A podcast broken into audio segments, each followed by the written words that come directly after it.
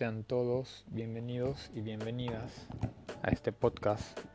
a este encuentro en el que Analia Burgos, Natalia Ferreira y quien les habla Alfredo Blackler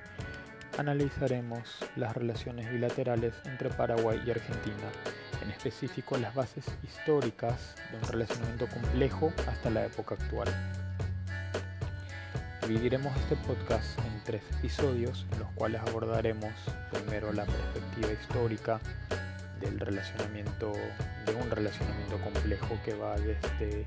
la época colonial hasta nuestra historia reciente,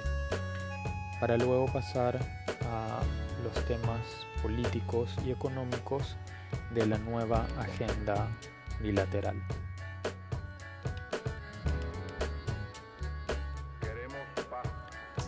En cuanto al relacionamiento bilateral, a la,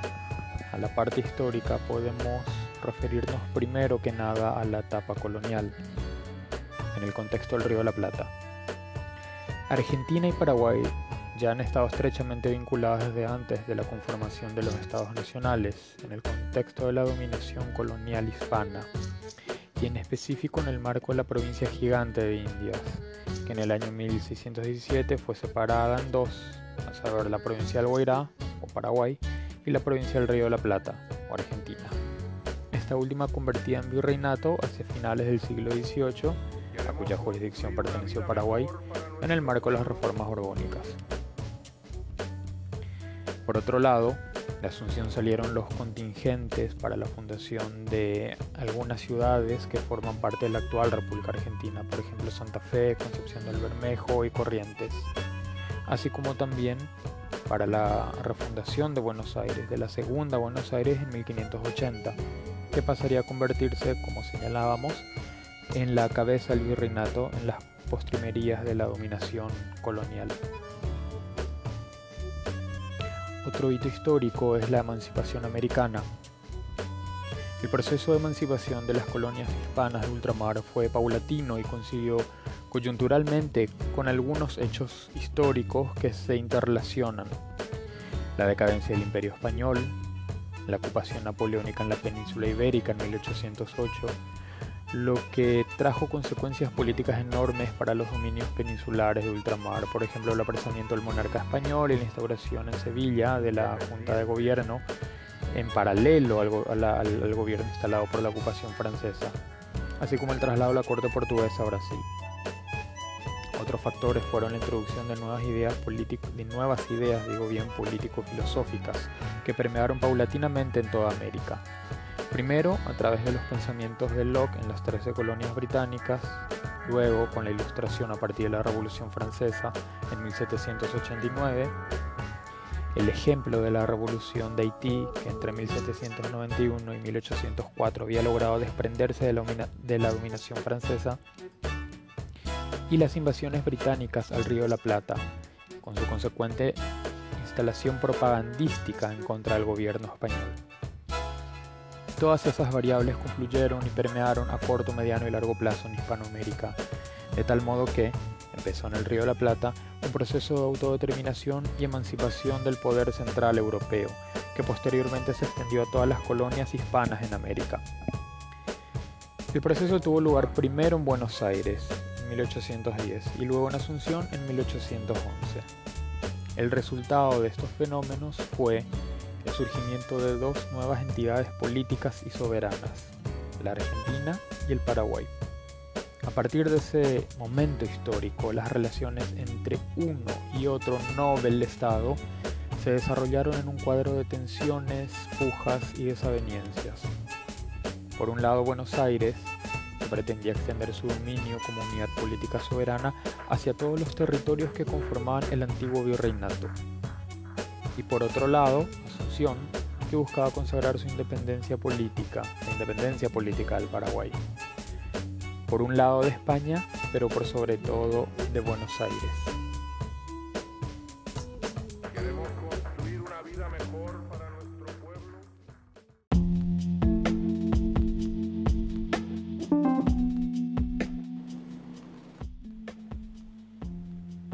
Continuando con el proceso histórico que habíamos descrito en el punto anterior, en el, en el, en el apartado anterior, es necesario hablar ahora del relacionamiento bilateral durante la época del reconocimiento o el contexto del reconocimiento de la independencia paraguaya. Obviando el periodo de la dictadura de Rodríguez de Francia entre 1814 y 1840, en el que Paraguay estuvo aislado del, escenario internacional, se puede decir que desde el proceso inicial de la independencia, entre 1811 y 1813, o bien desde la declaración formal de la independencia con el documento fundacional de la independencia paraguaya en 1842, hasta el año 1852, las pujas entre Buenos Aires y Asunción se centraron en torno al reconocimiento de la independencia paraguaya como un hecho consumado, con todo lo que ello implicaba en cuanto a la demarcación de límites y el ejercicio de la soberanía nacional. El boicot porteño para evitar el reconocimiento y por ende el relacionamiento internacional del Paraguay fue permeado en gran medida gracias al apoyo de la Corte Imperial brasileña, que se desempeñó como el adalid de la independencia paraguaya, pues su objetivo estratégico estaba puesto en evitar el dominio absoluto de los porteños sobre la cuenca del Plata, sobre todo porque el río Paraguay, cuya navegación era fundamental para conectar a Río de Janeiro con el Mato Grosso, pasaría a estar bajo la soberanía de una sola nación, Argentina. La independencia paraguaya, expresada formalmente, como dije, por escrito en 1842, fue reconocida, fue reconocida por la Argentina recién en 1852, 10 años después de la, de la Declaración de la Independencia, 39 años después de la conformación de la República y 41 años después de la emancipación. No obstante, los problemas en cuanto a la demarcación de límites se zanjarían recién después de la finalización de la guerra contra la Triple Alianza. Además de ese hostigamiento y las tensiones enmarcadas en el contexto de la conformación del Estado-Nación paraguayo, las relaciones con la Argentina, sobre todo con Buenos Aires, se caracterizaron tanto de los aspectos político como económico por un relacionamiento asimétrico en favor de Buenos Aires, pues Paraguay en su calidad de Estado sin, litoral marítimo dependía del puerto de Buenos Aires para su comercio exterior. Además, entre finales del siglo XIX y la primera mitad del siglo XX, la Argentina pasaría a ocupar, un papel hegemónico no solo con respecto a nuestro país, sino en todo el Río de la Plata, Sudamérica y, por qué no, en el mundo. Pues se convirtió en uno de los mayores productores agrícolas del mundo en esa época y receptora de importantes contingentes migratorios europeos que coadyuvaron, junto con la política de conectividad eh, ferroviaria, a la expansión y a la conquista de los vastos territorios que poseían dentro de las fronteras eh, interiores. Otro momento histórico que merece ser analizado es la posguerra, la Triple Alianza. No la guerra porque eso sería entrar a a, analizar un,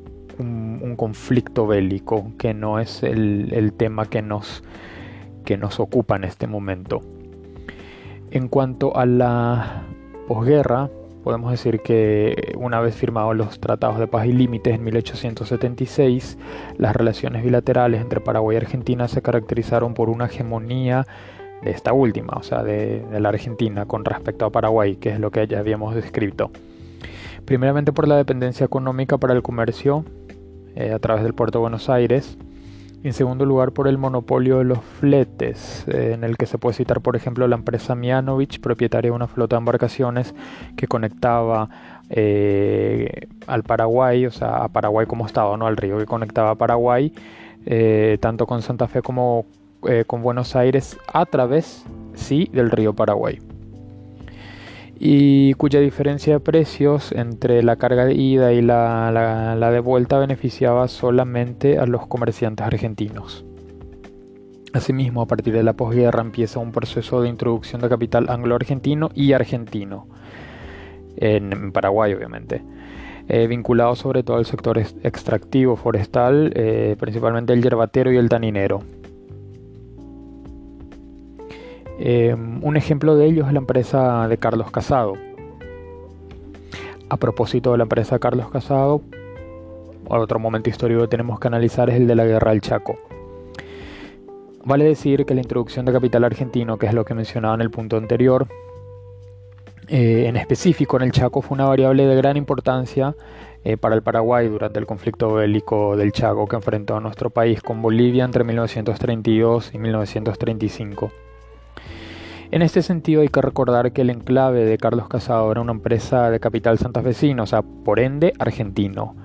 y que el puerto Casado se constituía para el Paraguay en un punto estratégico para la logística de guerra, no solo por su cercanía a Asunción, sino también por sus vías férreas internas en el Chaco.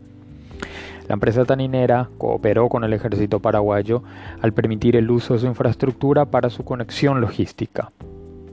Asimismo, es necesario destacar que a pesar de la superioridad aérea boliviana, Argentina cooperó con Paraguay no solo para proteger en todo momento la empresa Casado, contra cualquier intento de ataque, sino que además contribuyó con el apoyo diplomático, la provisión de combustible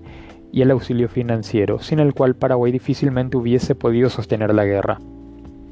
Así también Argentina permitió, permitió digo bien, la introducción de armas eh, a través de su territorio con destino al Paraguay en 1933, año en que la guerra ya estaba plenamente declarada y oficializada entre ambas partes beligerantes. Otro no momento histórico, pero sí fenómeno histórico que, es de importancia para el relacionamiento bilateral es la emigración paraguaya. Este es un fenómeno social de profundas raíces históricas. Ya desde tiempo de los regímenes autocráticos los López, los opositores políticos emigraban a la Argentina a causa ya sea de la proscripción o la persecución. Luego, a partir de la posguerra, o sea, terminada la guerra contra la Triple Alianza, eh, con la debacle económica y social del Paraguay, muchos contingentes emigraron con destino a las provincias del norte, a las provincias argentinas fronterizas con Paraguay, sobre todo Chaco, Misiones y Corrientes. La migración de connacionales a partir de la posguerra fue sostenida debido principalmente a la inestabilidad política, es decir, a la falta de gobernanza, o bien por la situación económica y la falta de oportunidades en el ámbito local, sobre todo por la alta concentración de tierras de la mano de latifundistas y especuladores extranjeros. El periodo que duró la era liberal entre 1904 y 1936, eh, que es el año de la Revolución Federalista, se vio marcado por una profunda inestabilidad política que repercutió en la salida de contingentes de paraguayos y paraguayas con destino a las provincias del norte argentino, o sea, es un fenómeno que se mantiene. Pero años más tarde, este fenómeno migratorio se vio intensificado a partir del golpe de Estado de, de, Morínigo en el marco de la Guerra Civil del 47, o sea, a partir de 1947. este, esto se constituye en un hito, en un, punto no solo de intensificación, sino en el que Buenos Aires pasa a constituirse en el nuevo polo migratorio, ya no más las provincias del norte. Ya en el periodo del régimen militarista de Alfredo Stroessner, eh, entre 1954 y 1989, la inestabilidad en los términos de gobernanza tuvo su punto de quiebre. Eh, no obstante, la persecución y la intolerancia política se vieron intensificadas, esta vez con un fuerte sesgo anticomunista, a cuya carátula se recurría eh, con el fin de socavar cualquier intento de oposición. En ese marco no solo eran perseguidos los comunistas, eh, cuyo partido de hecho ya había sido vetado en 1947, sino que además eran marginalizados, eh, marginalizados los opositores en general, miembros de las facciones disidentes dentro del mismo Partido Colorado, como el Mopoco, por ejemplo, eh, o de otras nucleaciones políticas, por ejemplo del Partido Liberal, sean o no militantes así como miembros de organizaciones sindicales, etc. Todo ese contexto trajo aparejado eh, o bien el exilio político en puridad, ya sea por cuestiones de persecución e intolerancia, o bien el exilio económico, pero basado en cuestiones políticas, que es lo que sostienen algunos autores como Gerardo Halpern. Por ejemplo, en el marco de la afiliación compulsiva que la ANR, por parte del aparato represivo astronista, eh, había instalado como como campaña de, dominación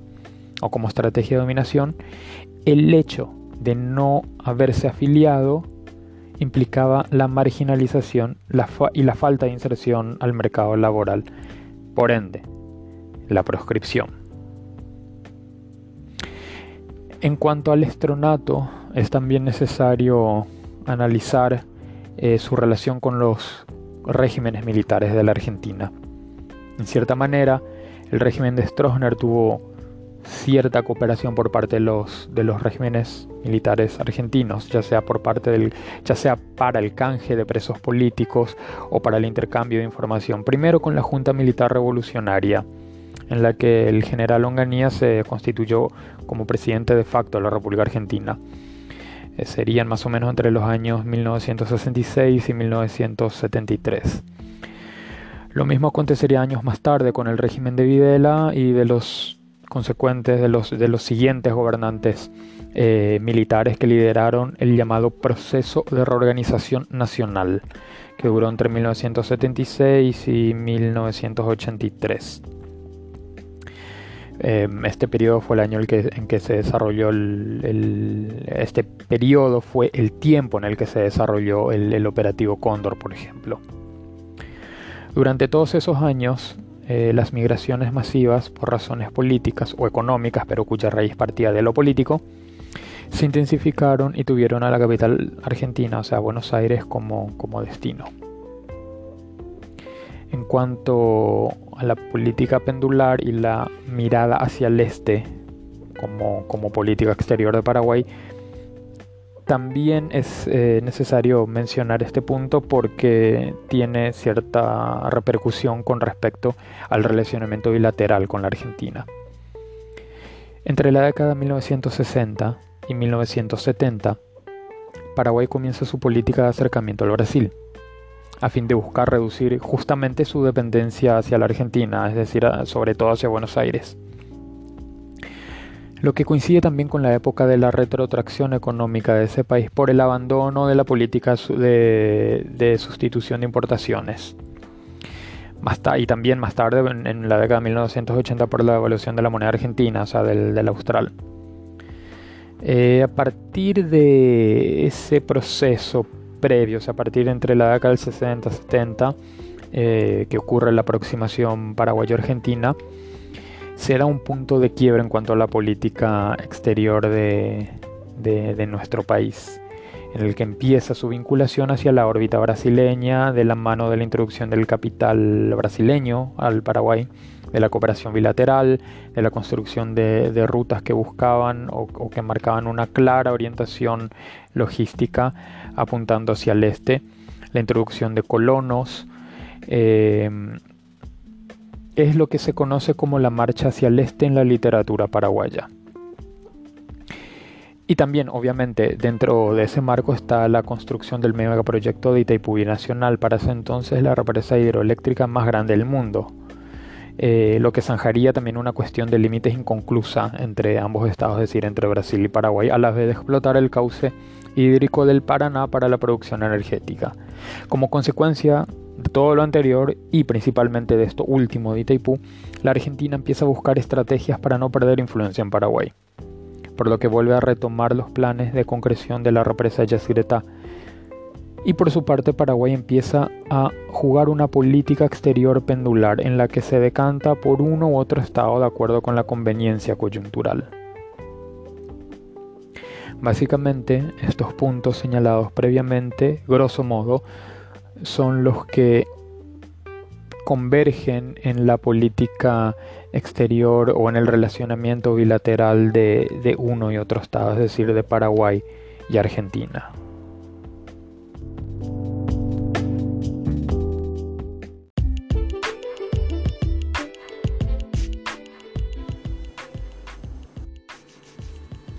Bueno, continuando ahora con, el podcast, damos la bienvenida a Natalia Ferreira que nos tiene que hacer un comentario sobre el panorama político actual.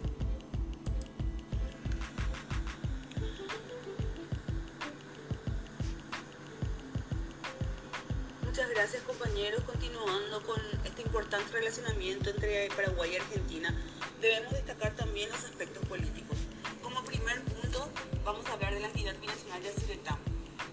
Eh, para el Paraguay la aprobación por el Congreso argentino de la Nota Reversal 2 del 28 de septiembre del 2017 representó un paso fundamental para el ordenamiento financiero del ente binacional. Desde entonces resulta importante saber el grado de avance del proceso de ratificación de dicho instrumento por parte del gobierno argentino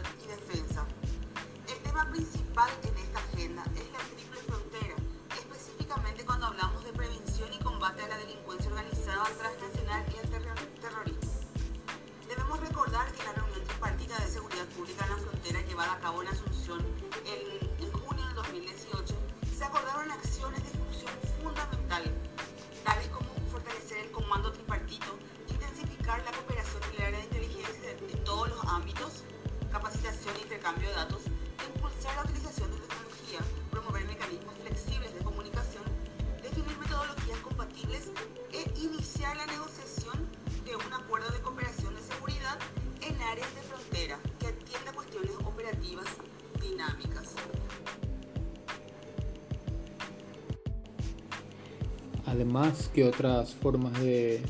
cooperación existen.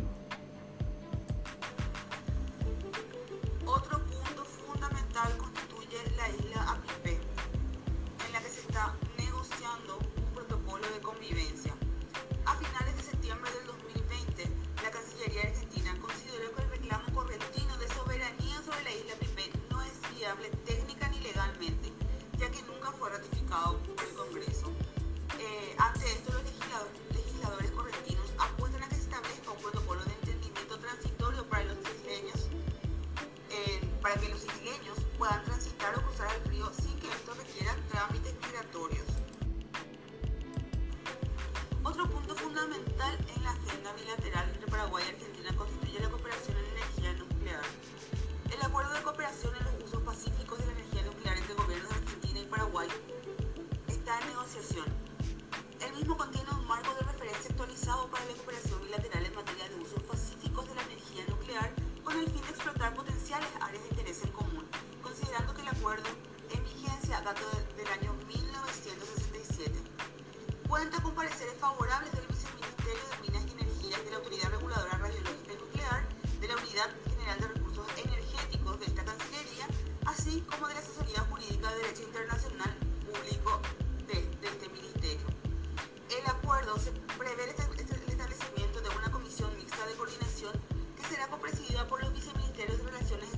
ambos países.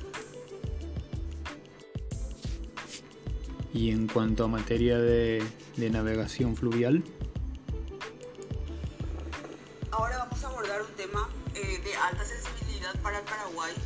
que es la navegación fluvial y temas conexos,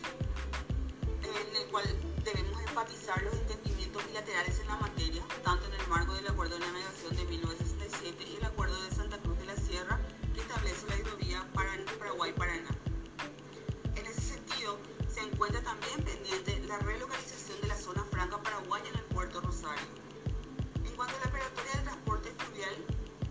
se encuentra pendiente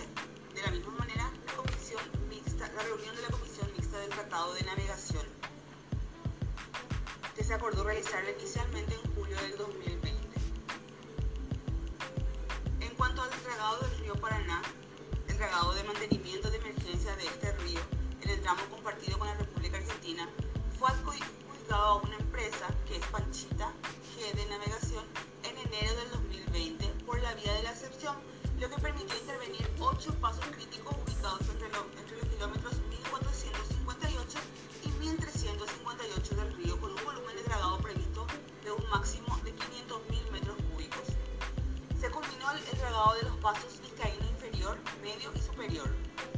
Loro Cuarto, San Pablo, Carpinchero y recientemente el paso entre ríos con un total acumulado aproximadamente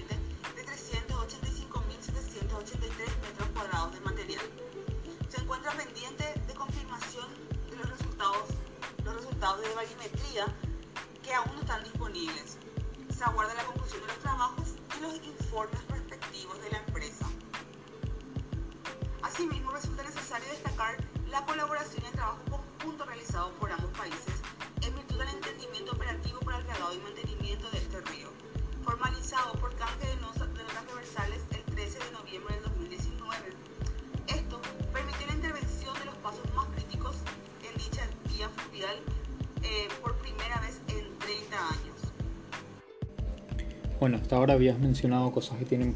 raíces históricas, como por ejemplo el,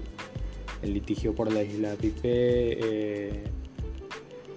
eh, bueno, el, tratamiento de, de ellas Greta y compañía. En cuanto a la navegación, en cuanto al, al, al, al río Paraná, ¿qué tenés para decirnos?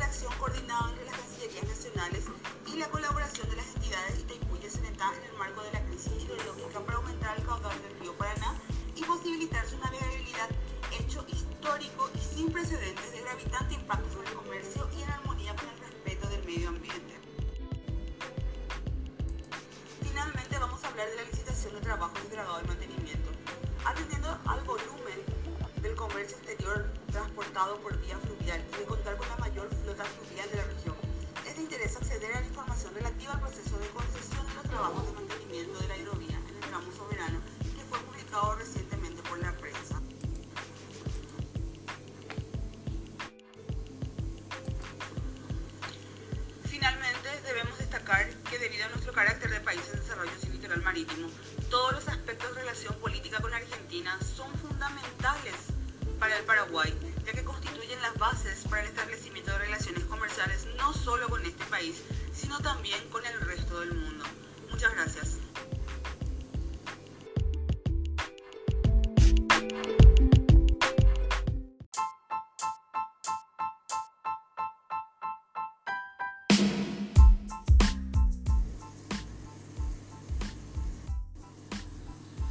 ¿Qué tal, Anelia Burgos? Bueno, eh, bienvenida. Eh, nos comentarás un poquitito acerca de la agenda económica actual con Argentina. ¿Qué tenés que comentarnos acerca de los asuntos económicos y comerciales con nuestro vecino país?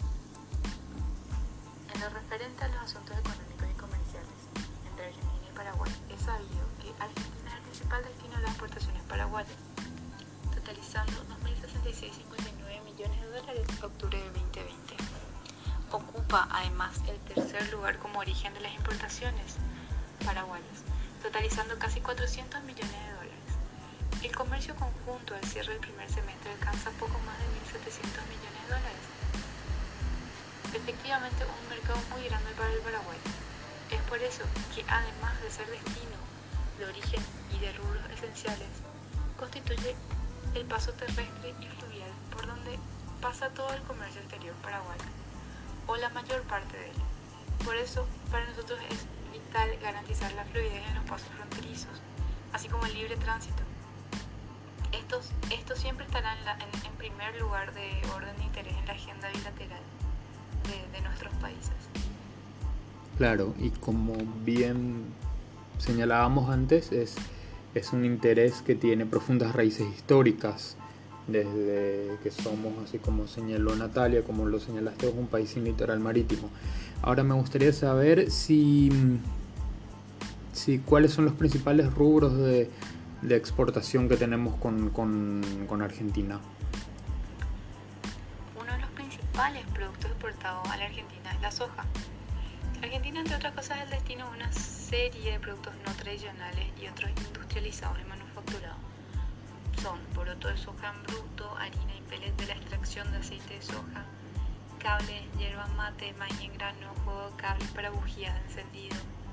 banana, papel y cartón, bombonas y botellas de vidrio, cilindros para filtros de cigarrillos, entre otros. Hay eh, algunos rubros principales de, lo, de los que mencionás, o sea, con base en los que mencionás. En materia de importaciones, la Argentina ocupa un lugar de relevancia como proveedor de rubros considerados esenciales para el Paraguay,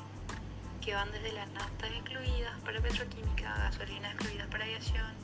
compresas y tampones higiénicos, pañales para bebé, vehículos para transporte de mercancías, productos planos de hierro, acero alear, aceite de girasol, tabaco de venado, entre otros. Ah, fantástico, esos son los, los rubros principales de, de, la importación entonces. Y en cuanto a, a, a, la reciente firma del acuerdo de, de relacionamiento de, de política automotriz, digo bien, Sin lugar a duda, uno de los temas más relevantes alcanzados tiene que ver con la suscripción del acuerdo automotriz con la Argentina. Este fue suscrito el 25 de octubre del 2019 y se encuentra plenamente en vigencia desde marzo del 2020. Argentina es el segundo destino uno de los elementos de mayor importancia son los cableados para la industria automotriz, para la industria automotriz de la Argentina.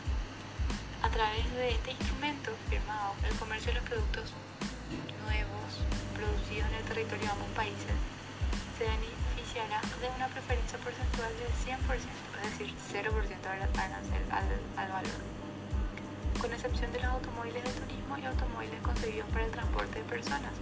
que son clasificados con el código de la nomenclatura como 2017-8703.73.90, a los que se aplicará un cronograma desde, gra desde grabación anual, es decir, hay un automáticamente se beneficia una preferencia del 0% de arancel al valor para una cantidad de productos menos para esta cuya nomenclatura habíamos hablado que, que, se aplicará un cronograma para ir desgrabando anualmente el, el arancel. La preferencia acordada será aplicable siempre que se cumpla con los requisitos de origen y demás condiciones acordadas en el mencionado protocolo. Brillante, muy, muy pormenorizado, muy específico. Muchísimas gracias, Analia, por tu participación.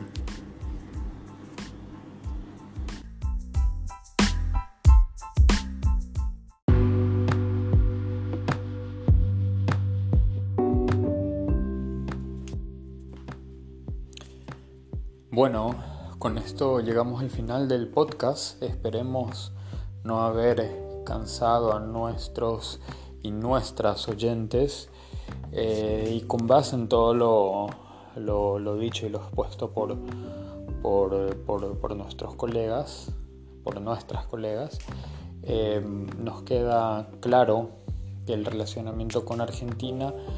es para el Paraguay uno de los puntos estratégicos de su política regional y de su política exterior en general. Mantener siempre un buen relacionamiento por uno, por las profundas raíces históricas que nos unen eh, desde haber formado parte del mismo virreinato, también por las implicancias en cuanto a, a las aristas políticas en los diferentes momentos históricos que le tocó vivir a uno u otro estado, eh, también por el hecho de ser un país sin litoral marítimo y por la, conectividad que, supone la hidrovía Paraguay-Paraná, eh, la salida al Atlántico por el puerto de Buenos Aires, que es un puerto de aguas profundas, por ser un socio estratégico eh, dentro del, contexto Mercosur,